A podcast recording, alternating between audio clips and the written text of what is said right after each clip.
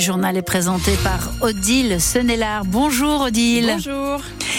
Sur la route, euh, tout se passe plutôt pas mal. À noter que sur l'autoroute A25, il y a un véhicule en feu qui est en train euh, d'être euh, dépanné. Ça se passe dans le sens Dunkerque-Lille, entre les communes d'Anglo et de Los. C'est la voie de droite qui est neutralisée. Évitez ce secteur si vous le pouvez.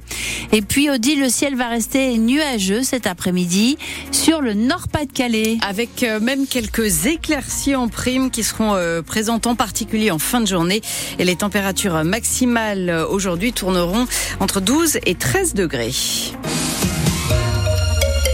Une intervention des forces de l'ordre a eu lieu ce matin au centre Emmaüs de Saint-André-les-Lilles dans la métropole lilloise. Oui, ce centre appelé la Halte Saint-Jean, une trentaine de policiers étaient présents avec face à eux des compagnons d'Emmaüs qui sont en grève depuis plusieurs mois maintenant.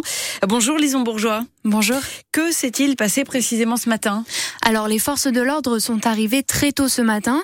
Elles ont remis des convocations à une dizaine de compagnons de la communauté Emmaüs de la Halte Saint-Jean. Ils devront aller au commissariat ce lundi et répondre des troubles à l'ordre public dont ils sont accusés. Les grévistes leur faisaient face depuis la cour de la Halte. Derrière des barrières en métal, ils racontent que la police s'est introduite à l'intérieur de leur logement. Certains se plaignent d'avoir reçu des coups et des insultes. Choqués par cette intrusion, les compagnons assurent ne pas avoir l'intention d'aller au commissariat ce lundi. Alors cette intervention des forces de l'ordre, lisons, c'est la conséquence en fait de l'action que mènent ces compagnons euh, grévistes puisqu'ils occupent euh, la halte Saint-Jean depuis le mois de juillet. En effet, cela fait plus de quatre mois que la situation est la même dans la rue du Général Leclerc. Une vingtaine de compagnons sont en grève. Ils accusent la direction de les exploiter, notamment en profitant de leur situation de sans-papiers. La mobilisation s'organise donc tous les jours depuis plusieurs mois et elle est régulièrement accompagnée de nombreux tambours. Et c'est précisément pour cette raison que l'intervention a eu lieu aujourd'hui. Dans la rue, j'ai aussi rencontré des habitants. Tous ne demandent qu'une chose, que ce bruit continuel cesse et qu'ils puissent enfin retrouver le silence pour arriver à dormir correctement. Merci pour toutes ces précisions, Lison Bourgeois. À Marc, près de Calais, les policiers ont interpellé cette nuit une personne soupçonnée de fournir du matériel nautique pour euh, la traversée de la Manche par des migrants à bord du véhicule, ils ont trouvé un bateau et un moteur notamment. Le chauffeur a été interpellé et conduit au commissariat de Coquel.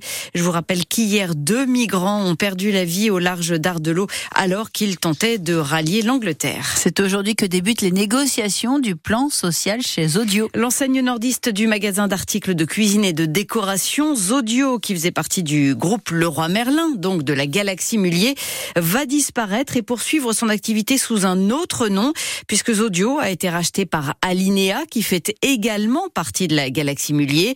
Le siège qui se trouve à Villeneuve d'Ascq va fermer. Les emplois des 135 personnes qui y travaillent sont donc menacés, mais ces derniers contestent le bien fondé de la fermeture du siège Stéphane Barbero. Ces salariés comprennent que les implantations de magasins soient complémentaires. En revanche, Virginie, 61 ans, dont 17 passés chez Audio, conteste les doublons dans les services centraux. On comprend euh, la finalité qui est de faire avec deux enseignes une seule parce qu'il y a des complémentarités géographiques. Ça, ça se tient. Ce qui ne se tient pas, c'est que pour euh, payer les fournisseurs, euh, accompagner les clients, il y aura fatalement besoin de plus de personnes que le seul siège d'Alinéa. Donc il y a une incompréhension sur le fait de supprimer la totalité des postes L'actionnariat du nouveau groupe change, mais il reste dans la famille Mullier. Alors Daniel craint d'être victime de lutte d'influence au sein de la puissante association familiale qui va renouveler ses instances. On se demande même si la période du mois de mai, là, dans laquelle il va y avoir une réélection à la tête de, de l'AFM, n'est pas une période, comme dans toutes les périodes électorales, où on, procède à des changements euh, qui rendent des choses plus simples. Plus simple pour les actionnaires, pas pour ses salariés sacrifiés.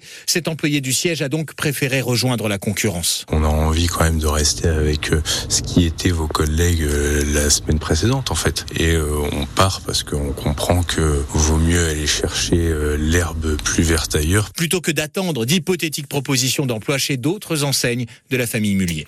On pourra bien continuer à utiliser les tickets resto pour tout type de denrées alimentaires à partir du 1er janvier 2024. L'Assemblée nationale a adopté ce matin en urgence la prolongation de la dérogation qui permet d'acheter avec ces tickets des produits qui ne sont pas directement consommables. C'est-à-dire que ça permet euh, tout simplement de faire ses courses. Un vote qui doit encore être confirmé maintenant au Sénat.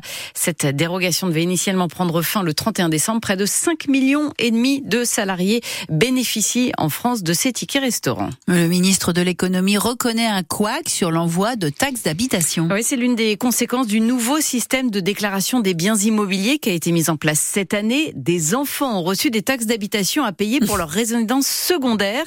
Bruno Le Maire précise ce matin que les contribuables n'ont rien à faire. Les impôts vont automatiquement faire les corrections. Mais attention, pas sur toutes les erreurs, Pierre en parent.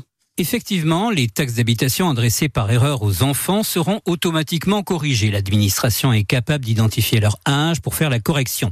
Mais pour toutes les autres erreurs de taxes d'habitation, il faut les signaler avant le 15 décembre, date butoir pour payer cette taxe qui existe toujours pour les résidences secondaires et les locaux vacants. C'est d'ailleurs souvent là l'origine des erreurs. Cette année, le fisc vous a demandé de déclarer les occupants de vos biens immobiliers, dire s'il s'agit de résidences secondaires ou d'un bien loué. Mais malgré trois reports pour faire cette déclaration. Un propriétaire sur cinq n'a rien déclaré. Certains ont rajouté leurs enfants. Les appartements étudiants ont été considérés comme résidences secondaires. D'autres, enfin, soulignent les syndicats des impôts, se sont même vus taxer leur balcon. Dans ces cas-là, le plus rapide pour signaler l'erreur, c'est d'envoyer un message sécurisé sur son espace personnel de déclaration des revenus en ligne. Aux Pays-Bas, le temps des négociations s'ouvre après la victoire du parti d'extrême droite de Gert Wilders aux élections législatives. Parti d'extrême droite qui a remporté 37 des 150 sièges du Parlement. Mais cette victoire ouvre la voie donc à des discussions puisque le système politique fragmenté du pays va obliger les partis à négocier pour faire émerger une coalition de gouvernement. Et puis on a appris euh, ce matin le décès de l'historien français Emmanuel Leroy-Ladurie, l'un des historiens tricolores les plus traduits en Europe et aux États-Unis. Il s'était à l'âge de 94 ans.